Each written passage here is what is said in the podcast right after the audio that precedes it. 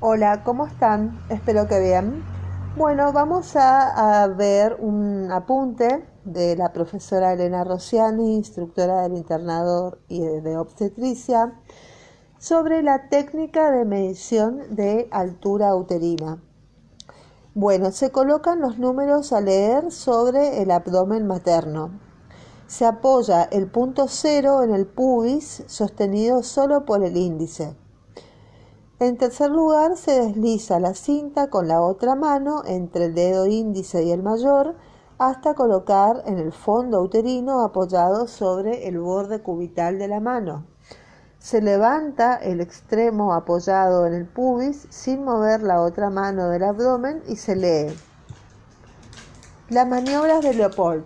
Las maniobras de Leopold se realizan a partir de la semana 28 y permiten diagnosticar cómo está ubicado el feto en útero para determinar eh, su viabilidad para el parto vaginal. ¿Qué busca la primera maniobra? El fondo uterino. ¿Y para qué? Para medir la altura uterina. La técnica es una maniobra bimanual de la primera maniobra de Leopold que se colocan los bordes cubitales buscando el fondo uterino descendiendo desde el apéndice sifoides. La segunda maniobra de Leopold que busca el dorso fetal y para qué busca el dorso fetal para ver la situación y la posición del feto. La técnica de la segunda eh, técnica eh, de la segunda maniobra es ver la situación es la, es la relación del eje materno longitudinal con el eje longitudinal fetal, que puede ser una situación longitudinal, puede ser una situación transversa o puede ser una situación oblicua. Y la posición es la relación del dorso fetal con el hemiabdomen materno. Puede ser anterior, puede ser posterior, puede ser izquierdo o puede ser derecho.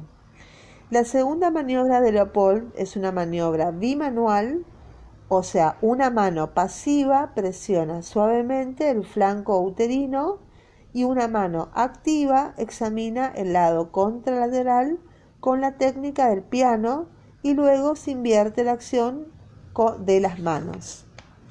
La tercera maniobra de Leopold busca el polo fetal que se ofrece al estrecho superior ¿Para qué? Para ver la presentación del feto. La técnica de la tercera maniobra de Leopold es una maniobra unimanual que se hace con la mano hábil. En forma de pinza se busca el polo fetal que se ofrece en el estrecho superior. Si la superficie es dura y pelotea, quiere decir que la presentación es cefálica. Si la superficie es blanda y no pelatea, quiere decir que está en presentación podálica.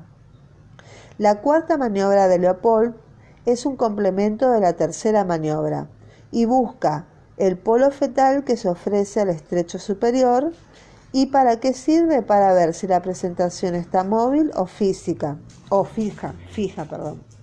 Si la presentación está móvil o fija. La técnica de la cuarta maniobra es colocarse mirando a los pies de la paciente. Es una maniobra bimanual donde se colocan suavemente los dedos por detrás de la sínfisis pubiana y se mueven las falanges. Está determinando si el polo fetal está móvil o fijo.